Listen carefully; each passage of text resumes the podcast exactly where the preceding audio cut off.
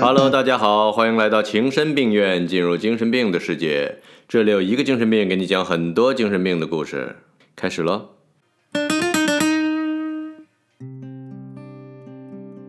画家卢西安·弗洛伊德是著名的精神分析学家西格蒙德·弗洛伊德的孙子，他也用一生为我们好好演绎了什么叫孙子。先来自我介绍，我叫弗洛伊德，就是我爷爷那个弗洛伊德的弗洛伊德。作为一个著名的孙子，我有五百个情人和四十个孩子。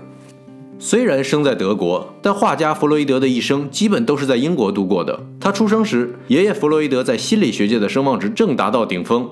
二战爆发后，趁着希特勒还没来得及对他下手，朋友们都劝说身为犹太人的爷爷赶快逃亡。但作为德高望重的学界泰斗，怎么能轻易就把自己变成流亡泰斗？他义正言辞地说：“逃亡海外，就像战士放弃了自己的岗位。”说完这句话，爷爷就放弃了自己的岗位，一路小跑跑到敌国英国，和先他一步放弃自己岗位的家人们在那里汇合。他的孙子英俊少年弗洛伊德已经开始了自己的绘画生涯。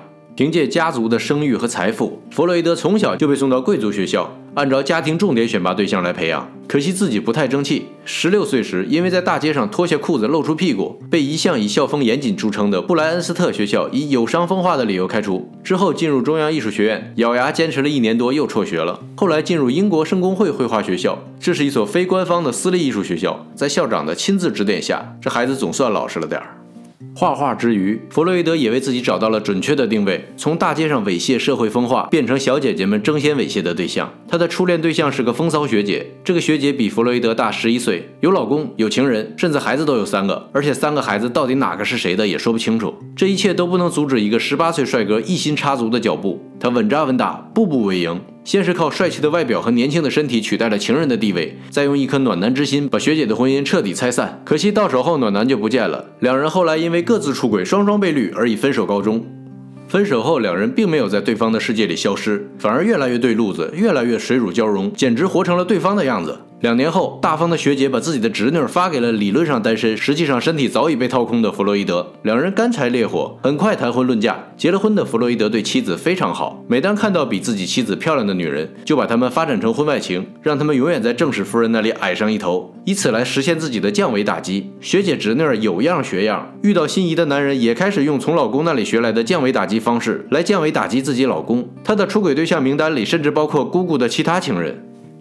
一个有魅力的男人不仅能吸引女人，连男人也不会放过。一次，弗洛伊德不小心参加了一位昔日情人的婚礼，他意外地发现，除了新娘之外，新郎居然也曾经在某时某刻跟他有过一腿。更神奇的是，这位新郎正是学姐的儿子，也就是他老婆的表哥。整个婚礼，他都沉寂在从未有过的奇怪感觉中，自己居然跟新娘、新郎和婆婆都有过一腿。当学姐的这对儿子儿媳有了儿子之后，弗洛伊德继续在这个家庭里充当自己的编外角色。他接连勾引了这个可怜孩子的两任女朋友。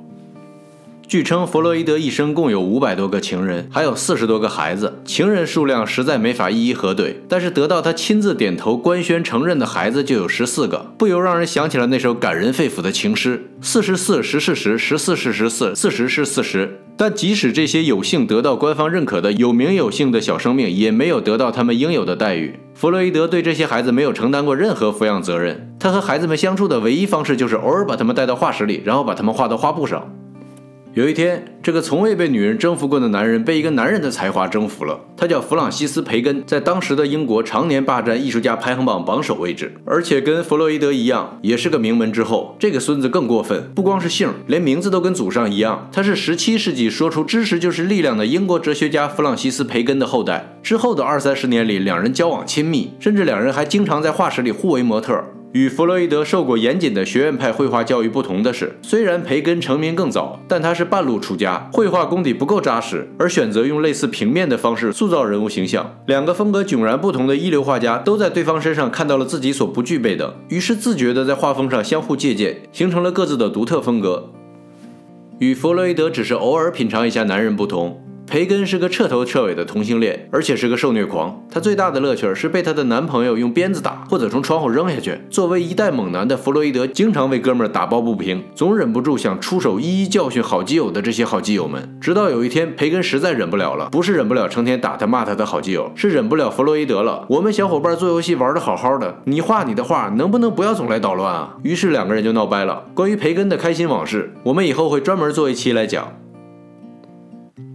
中年以后的弗洛伊德的绘画主题开始专注于裸体。弗洛伊德的第一幅裸体作品画的是他和第一任妻子的女儿，然后一发不可收拾，开始了长达四十多年对裸体画的疯狂迷恋。妻子、助手、朋友、孩子都被扒光画了一个遍。这些裸体画大胆而暴露，对私密部位毫不遮掩。作为一个对人体奥秘有着浓厚兴趣的观众，你大可不必去图片搜索，以为可以看到漂亮的各种小姐姐的身体，因为在弗洛伊德的裸体作品里，很少能看到情色的一面。对于一个什么样裸体都见过的画家，他已经为我们剥离了那些表面光鲜的好看皮囊。他更爱模特裸露肉体的质感，身体倦怠后呈现出的某种病态，或者在沉重的身体背后隐藏着的人对社会身份的背离。总之，他的裸体画让我们看到了生命的本质——一团肉。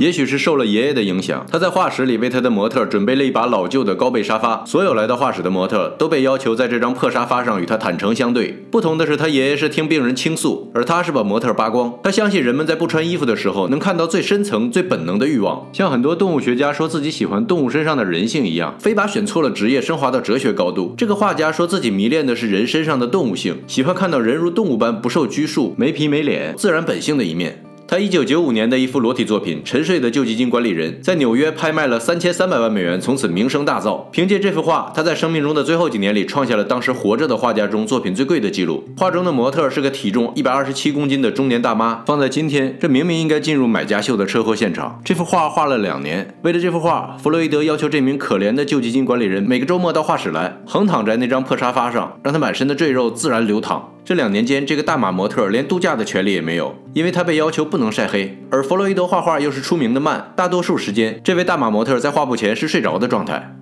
除了裸体之外，有时候弗洛伊德还会加重口味，画怀孕的裸体。他认为怀孕造成的极端形态变化更能带来个体精神的变化。毕竟从这个时候开始，个体精神就要为学区房操心了。自从开始画裸体之后，他每天可以坚持画十几个小时。勤奋工作总会带来回报的。他以个人特征鲜明的裸体画在画坛迅速走红，到六十多岁时如日中天。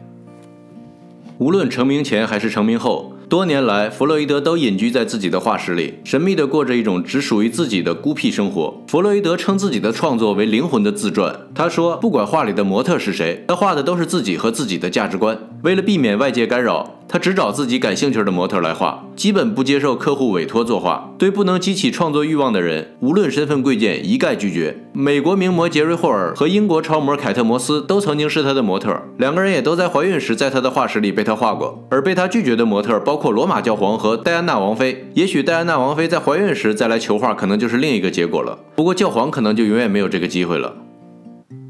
在弗洛伊德的模特中，最大牌的一个是英国女王。英国女王伊丽莎白二世是弗洛伊德的忠实粉丝。为了得到一幅自己的肖像画，女王死皮赖脸地求了他六年。弗洛伊德最后终于答应下来，并自称是为了感谢这个在上世纪三十年代的纳粹阴影下接纳了他们全家的国家。但是随即提出一系列附加条件，比如女王必须要亲自来到他的画室，并且要来八九七十二次。他说花这么长时间的好处是，我可以在画作中融入不止一种表情。可惜，对于没有怀孕的女王，弗洛伊德的兴奋点就是他那一脸的褶子。他把自己感兴趣的不止一种表情都融入到这些褶子里。经过一年半的时间，弗洛伊德终于完成了这幅作品。这期间，女王三天两头就得从白金汉宫屁颠屁颠的跑到他那乱七八糟的画室里罚站。当女王把画像带回宫里，白金汉宫的大臣们看到后，一个个目瞪口呆，哑口无言。只见画上的女王脸庞臃肿，目光暗淡，眼袋下垂，表情呆滞，没有一点女王的气势。而且这幅史上最丑女王像，只比 A4 纸大不了多少。这幅画被整个英国评论界骂了个狗血喷头。一家艺术杂志对这幅画的评价是：女王看起来就像个中了风的病人。二零一一年，八十八岁的弗洛伊德在伦敦家中去世，留下了价值一点五亿英镑的遗产。还好，他的十四个官宣儿女没有为了巨额遗产打破头。这笔钱最后按照他的遗嘱，由他的助理、律师和他的一个女儿来打理。弗洛伊德的画风，尤其是晚年更加大胆粗放的笔触，不仅在世界范围内广受赞誉，也深深影响了一批中国的著名画家，比如陈丹青、刘晓东以及情深病院院长。陈丹青评论他是最后一位堂吉诃德式的大师。刘晓东说自己的画能有弗洛伊德的影子是我的荣幸。情深病院院长说能八卦两句弗洛伊德是我的荣幸。情深病院感谢您的收听，如果您对哪个名人感兴趣。私信告诉我，我们一起八卦。喜欢情深病院的小伙伴，欢迎点赞订阅，当然不点也无所谓。